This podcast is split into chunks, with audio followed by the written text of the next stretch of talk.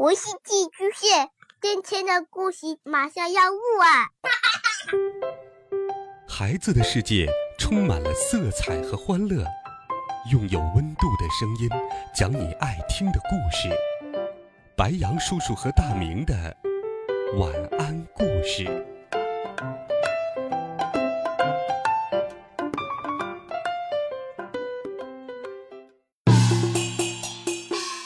小朋友们、同学们，大家好！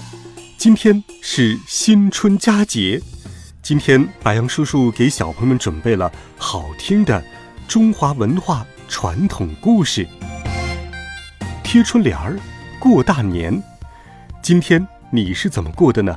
也欢迎留言告诉白杨叔叔。当然，也欢迎你送出新春的问候，许下新春美好的愿望。在这儿。白杨叔叔也祝所有小朋友、大朋友虎年大吉，万事如意。我们一起来听中华文化传统节日绘本《春节》。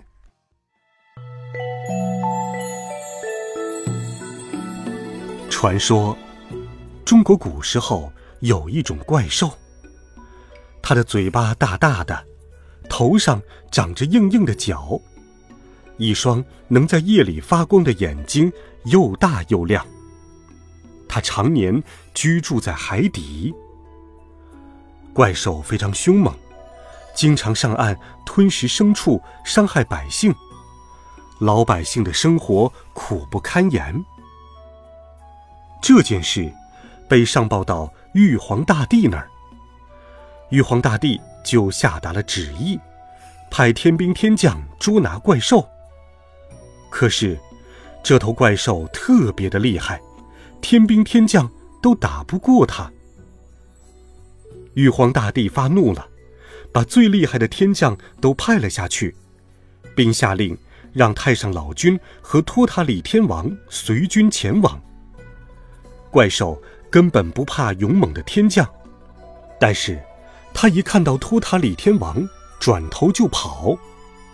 太上老君心想：这怪兽是不是怕李天王手里的宝塔呢？等到下次开战的时候，太上老君借来了李天王的宝塔，与怪兽对决，但怪兽一点儿也不害怕。太上老君又穿上了李天王的大红袍上阵，没想到。怪兽吓得头也不回的逃跑了。太上老君明白了，嗯，怪兽是怕红色。于是，他命令天兵天将们都穿上红袍追赶怪兽，最后在海边捉住了他。玉皇大帝下令，把怪兽交给太上老君好好管教。每三百六十五天才能放他去人间一次，太上老君给他起了个名字，叫做年。可是年却不知悔改，每当他下界的时候，还是会吞食牲畜，伤害人命。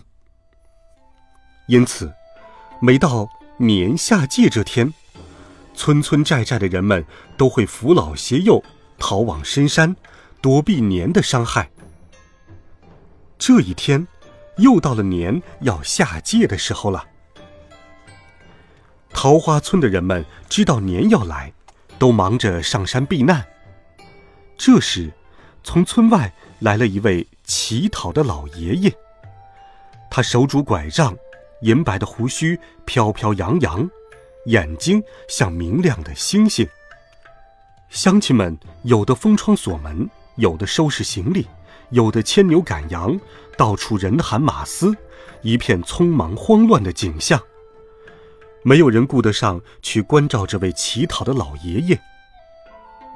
村东头有一位好心的老婆婆，她给了老爷爷一些东西吃，还劝他快上山躲避年兽。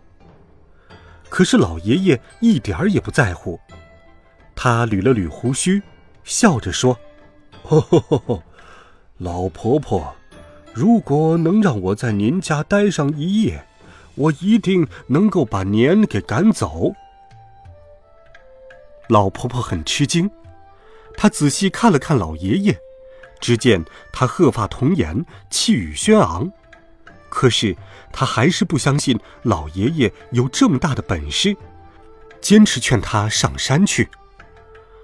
老爷爷微微笑着摇了摇头，还是不肯走。老婆婆没有办法，只好独自上山避难去了。到了半夜，年闯进了村子，他发现村子里有点怪怪的，和往年的感觉大不一样。村东头老婆婆家里，门上贴着大红纸，屋内亮着蜡烛，到处都是亮光。年很生气，他抖了抖身子，哇呜哇呜的狂叫着扑向了屋子。快到门口时，院子里突然传来了巨大的噼里啪啦的爆炸声，年吓得浑身发抖，再也不敢向前靠近了。这时，老婆婆家的门打开了，只见那位身披红袍的老爷爷在哈哈大笑。年大惊失色，原来这位老爷爷就是太上老君。年不敢再胡闹了，乖乖的跟着他走了。第二天，避难回来的人们见村里的牛、羊、鸡、鸭都平安无事，觉得很奇怪。这时，老婆婆向乡亲们讲起了那位乞讨的老爷爷。大家一齐拥向老婆婆的家，只见老婆婆家门上贴着红纸，院子里有一堆还没有燃尽的鞭炮，仍在噼里啪啦的炸响。屋内的几根红蜡烛还发着余光。大家都高兴极了，纷纷换上新衣，戴上新帽，到亲友家。道喜问好，互助吉祥，这件事很快传开了，人们都知道了驱赶年的办法。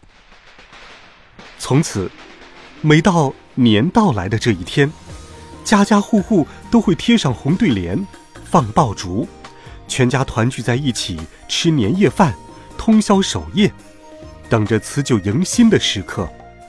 这一天被称为除夕。第二天就是大年初一，人们还会走亲访友，互相道喜。这种风俗越传越广，现在已经成为中国民间最隆重的传统节日——春节。好了，孩子们，故事白杨叔叔就给你讲到这里。我们再来说一说春节的习俗。春节的主要习俗包括吃年夜饭、守岁、贴春联儿、贴福字、放鞭炮、互相拜年。当然，对于孩子们来讲，拜完年更有压岁钱。